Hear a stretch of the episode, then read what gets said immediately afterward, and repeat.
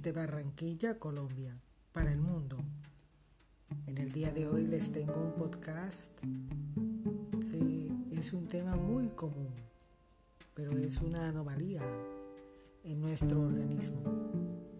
Son los gases, conocidos también como eructos. En estos tiempos eh, se ve mucho porque comemos a deshoras, comemos lo que más nos gusta pero que nos hace daño, no se combina bien los alimentos, etc. Es una bomba para el estómago. Esos almuerzos eh, que le llaman corrientes de los restaurantes o que le llaman corrientazo en mi país. No sé cómo le llamen donde ustedes me escuchan. Acostumbran colocar ensalada, granos guisados, la proteína, o sea, la carne, el pollo, el pescado, el arroz, una rebanada de plátano frita. Es una bomba o se come la ensalada o se come el grano, pero los dos no es muy recomendable. Eructos, gases e hinchazón. Consejos para reducirlos. Los eructos, gases o hinchazón es la distensión abdominal. Pueden avergonzarte e incomodarte a continuación se detallan las causas de estos signos y síntomas y cómo puedes minimizarlos. Eructar o eliminar gases, flatulencias es natural y común. Los eructos o las flatulencias en exceso acompañados de distensión, dolor o hinchazón del abdomen pueden ocasionalmente interferir en las actividades diarias a causar vergüenza. Pero estos signos y síntomas no suelen indicar una afección grave subyacente y por lo general se reducen con simples cambios en el estilo de vida. Lo que les comentaba, combinar los Cuando los eructos, los gases o la hinchazón interfieren con tus actividades diarias, puede que haya algo mal. Averigua cómo reducir o evitar los gases y los dolores por gases cuando necesitas ver a tu médico. Los eructos es un exceso de aire. Los eructos son la forma que tiene el cuerpo de expulsar el exceso de aire del tracto digestivo superior. La mayoría de los eructos se originan por la ingesta de aire en exceso. Este aire casi nunca llega al estómago, sino que se acumula en el esófago. El esófago viene siendo la parte que va del cuello pasa por en medio del esternón, o sea, por en medio del pecho, hacia abajo, buscando el estómago. Podrías ingerir exceso de aire si comes o bebes demasiado rápido. Hablas mientras comes, masticas chicle, chupas caramelos duros, bebes bebidas con gas o fumas. Algunas personas tragan aire como un títere nervioso, incluso cuando no están comiendo o bebiendo.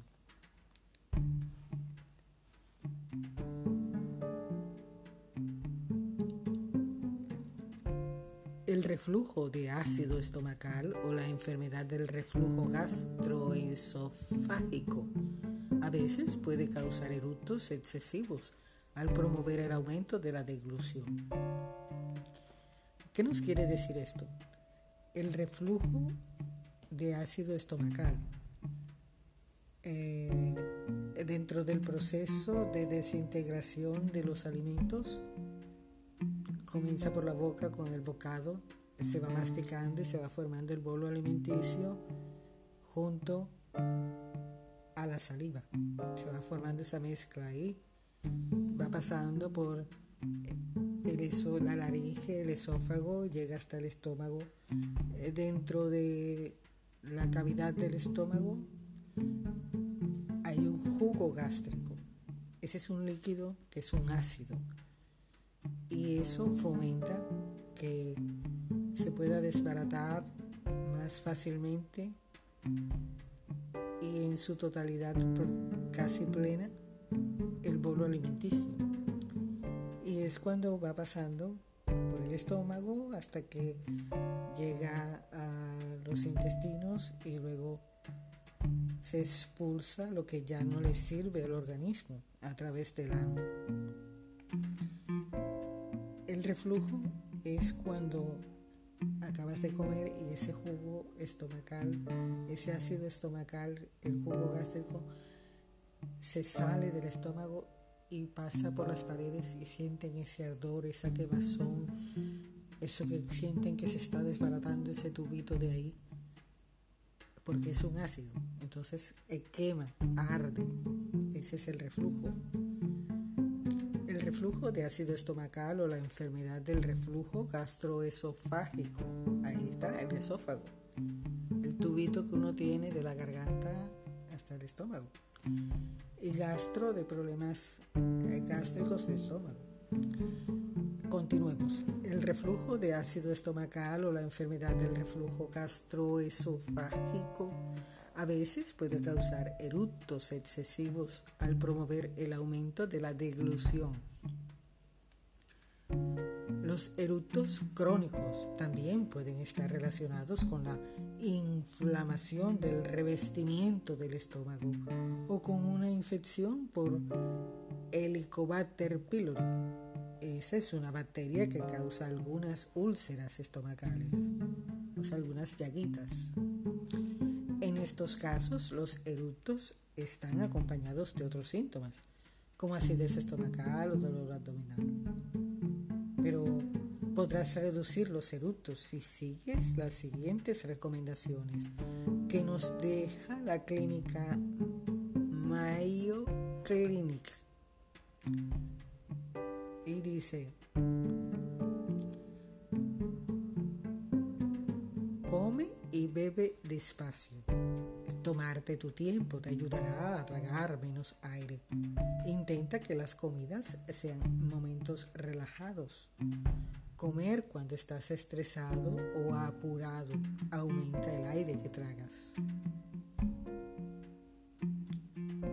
Evita las bebidas carbonatadas y la cerveza. Ellas te ayudan a liberar el dióxido de carbono. Las bebidas carbonatadas son las gaseosas o los refrescos que llaman en otros países, que son oscuras, por lo menos la Coca-Cola, la Pepsi-Cola, y la cerveza. Evita los chicles y pastillas. Cuando comes chicle o pastillas, tragas con mayor frecuencia. Parte de lo que estás tragando es aire no fumes. Cuando inhalas humo, también inhalas y tragas aire. Controla tu dentadura postiza. Las dentaduras postizas que no encastran bien pueden hacer que tragues más aire cuando comes y bebes. Muévete de una caminata corta después de las comidas. Te ayuda a acelerar el proceso digestivo. Al moverte se mueve todo, se mueve el intestino y te ayuda mucho. Trata la acidez estomacal. Para la acidez estomacal ocasional y leve podrían ayudarte los antiácidos de venta libre y otros remedios. La enfermedad del reflujo gastroesofágico Puede requerir medicamentos como concentraciones de venta bajo fórmula médica u otros tratamientos. De igual forma, es bueno que te hagas un chequeo con tu médico de cabecera. Ahora bien, ahora veamos otra parte de los gases. Ya vimos los eructos, Los eructos son los gases que salen a través de la boca, pero también salen por otro lado. Esa es la flatulencia. Esos son los gases de los intestinos y salen a través del ano. Hay unos que son suavecitos que ni se sienten. Hay otros que ya vienen con aroma. Y hay otros que parecen una metralleta. Flatulencia, acumulación de gases en los intestinos. Los gases en el intestino delgado o colon típicamente son causados por la digestión o fermentación de alimentos no digeridos por bacterias que se encuentran en el intestino. El intestino no solamente es el, tubo enroscado que está ahí, como vemos en los, diagramas, en los dibujos, no. Adentro hay una flora. La flora son unos vellos. Los vellos se ven alrededor del ano pero esos vellos no solamente están ahí, esos vellos vienen de adentro y ellos ayudan en el proceso digestivo. Son unos auxiliares de la fibra. La fibra como la avena de hojuelas, la papaya, algunas frutas, la manzana, la pera, que ayudan en el proceso digestivo y en la formación adecuada de las heces fetales o las materias fecales. Los gases también pueden formarse cuando el sistema digestivo no descompone completamente ciertos componentes de los alimentos, como el gluten que se utiliza en algunas panaderías, o granos, o el azúcar de los productos lácteos y la fruta. Eh, antes de esto yo les había leído sobre que los gases en el intestino delgado o colon típicamente son causados por la digestión o fermentación de alimentos que no son digeridos. Por eso es que algunos profesionales de la salud recomiendan a los pacientes que eliminen del todo o coman lo menos posible las carnes rojas, porque la carne roja no demora en procesarse, por así decirlo.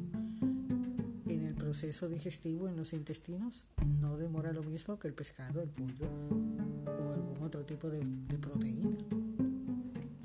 Entonces tiene tendencia a que tiene un proceso de pudrimiento, de putrefacción y en algunos casos los gases intestinales o conocido popularmente como la flatulencia, el mal olor, eh, pero sale como una metralleta. Eh, otras fuentes de gases intestinales pueden ser residuos de comida en el colon. puede ser por falta de suficiente consumo de fibra, por ejemplo, o falta de hidratación suficiente, por ejemplo. O sea, todo es un círculo vicioso. O sea, la, correcta alimentación, la correcta eh, combinación de los alimentos, es suficiente fruta, suficiente verdura, suficiente líquido para hidratarse. Eh, todo tiene que ver en todo. Por eso es que yo en algunos podcasts yo digo que nuestro cuerpo es una maquinaria maravillosa cambio en las bacterias del intestino delgado o la mala absorción de los carbohidratos, que puede alterar el equilibrio de las bacterias útiles en el sistema digestivo. El estreñimiento, por ejemplo, o sea, cuando cuesta trabajo ir al baño a hacer sus deposiciones, que no lo hace dentro de lo normal, ya que cuanto más tiempo permanezcan los residuos de comida en el colon, más tiempo tienen para fermentar. Trastorno digestivo como la intolerancia a la lactosa o la fructosa o la enfermedad celíaca. Para evitar el exceso de gases puedes hacer lo siguiente. Eliminar ciertos alimentos. Entre los alimentos que más comúnmente causan gases se encuentran los frijoles, guisantes, lentejas, repollo, cebollas, brócoli, coliflor, alimentos integrales, hongos. Hay unos hongos que son venenosos, hay unos hongos que son comestibles. Ciertas frutas y cerveza y otras bebidas con gas. Intenta quitar un alimento a la vez para ver si los gases mejoran. Lee las etiquetas. Si los productos lácteos parecen ser un problema, puedes tener algún grado de intolerancia a la lactosa. Presta mucha atención a lo que comes y prueba las variedades bajas en lactosa o sin lactosa. Ciertos carbohidratos indigeribles que se encuentran en los alimentos sin azúcar también pueden provocar un aumento de los gases, como sorbitol, manitol, xilitol. Come menos alimentos grasos. La grasa retrasa la digestión, el proceso digestivo, y le da a la comida más tiempo para fermentarse. Reduce temporalmente el consumo de alimentos con alto contenido de fibra. La fibra tiene muchos beneficios, pero muchos alimentos con alto contenido de fibra también son grandes productores de gases. O sea, ni mucho que alumbre el santo, ni poco que no lo alumbre. Después de quitarlas de tu dieta, vuelve a añadir fibras a tu dieta lentamente. Eh, yo,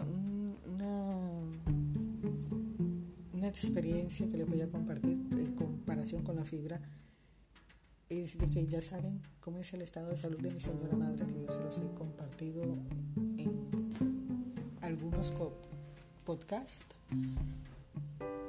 Aquí la fibra, aquí se come eh, cereal, que es el arroz blanco, eh, arroz al vaticano, o sea, arroz de papas, el tubérculo ese. Eh, pero en cuanto a fibra, no falla aquí la avena de hojuelas. Yo en lo personal,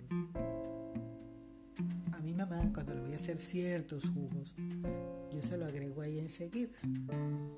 Por ejemplo, el jugo de guayaba, el jugo de papaya,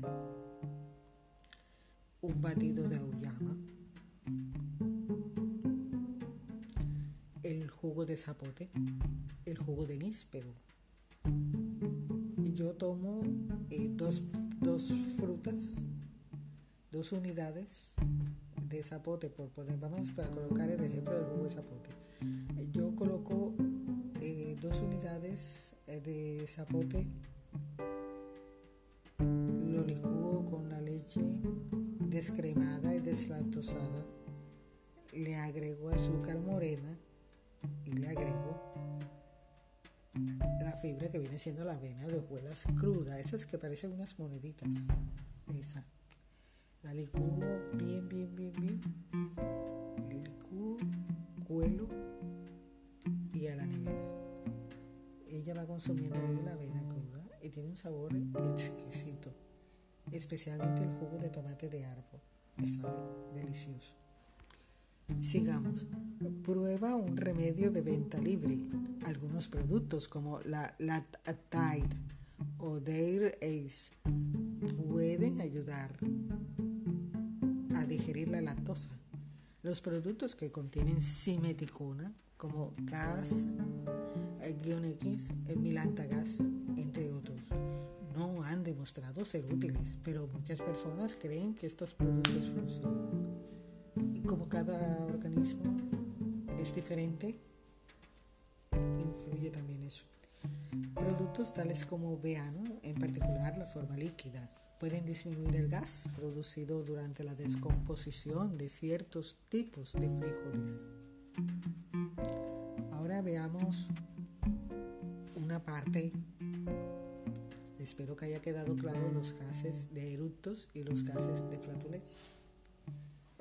Eh, cuando la persona está muy llena de gases, tiene tendencia a que se le sopla o se le hincha la zona abdominal o presenta cierto dolor en el pecho es porque tiene los gases ahí acumulados en el pecho.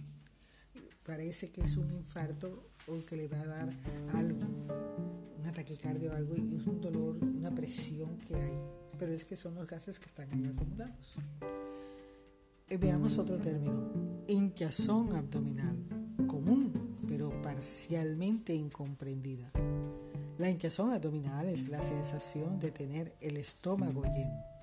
La distensión es un aumento visible o medible del tamaño del abdomen. La gente suele describir los síntomas abdominales como hinchazón, especialmente si esos síntomas no parecen aliviarse con eructos, evacuación de gases o defecación. La conexión exacta entre los gases intestinales y la distensión no se entiende del todo. Muchas personas con síntomas de distensión no tienen más gas en el intestino que otras personas. Muchas personas, en particular las que padecen síndrome del colon irritable o ansiedad, presentan mayor sensibilidad a los síntomas abdominales y a los gases intestinales, lugar de una cantidad excesiva. No obstante, se puede aliviar la hinchazón abdominal con cambios de comportamiento que reduzcan los eructos o cambios en la dieta que reduzcan los gases. Ahora bien,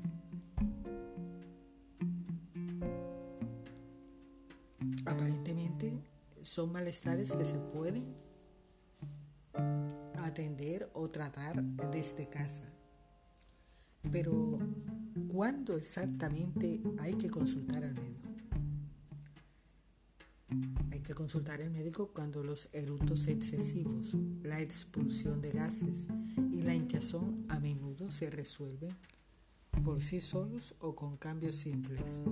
Si estos son los síntomas únicos que tienes, rara vez representan una afección subyacente grave. Consulta al médico si tus síntomas no mejoran con cambios sencillos, especialmente si también notas lo siguiente. Diarrea, dolor abdominal persistente o severo, heces con sangre, cambios en el color o la frecuencia de las heces pérdida de peso involuntaria, molestia en el pecho, lo que yo les decía del dolor en el pecho, pérdida de apetito o sentirse lleno rápidamente. Ya para terminar, estos signos y síntomas podrían indicar una afección digestiva subyacente. Los síntomas intestinales pueden ser embarazosos, pero no dejes que la vergüenza te impida buscar ayuda.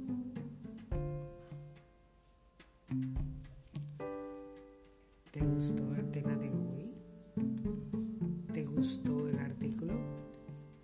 ¿Conoces a alguna persona?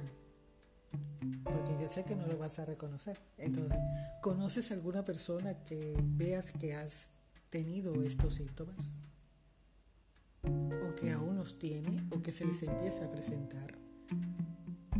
Si te gustó este artículo y conoces a alguna persona que le puede servir este podcast, eh, te pido un favor encarecidamente. Compártelo. Será de gran ayuda para otras personas. Y esa es mi motivación. Ese es mi estímulo para yo hacerles un podcast. Así esté muriéndome del sueño. Es compartir parte de mis conocimientos y experiencias para que mi historia de vida con el estrés y la historia de vida de mi mamá con la salud no se vuelva a repetir nunca más, porque hay enfermedades que se pueden evitar. Soy Nadine Viana, transmitiéndoles desde Barranquilla, Colombia, para el mundo. Soy Nadine Viana. Soy un nombre, soy una marca, soy tu mejor opción. Chao, hasta el próximo podcast pórtense bien, hidrátense, coman fruta, caminen, lean. Thank you.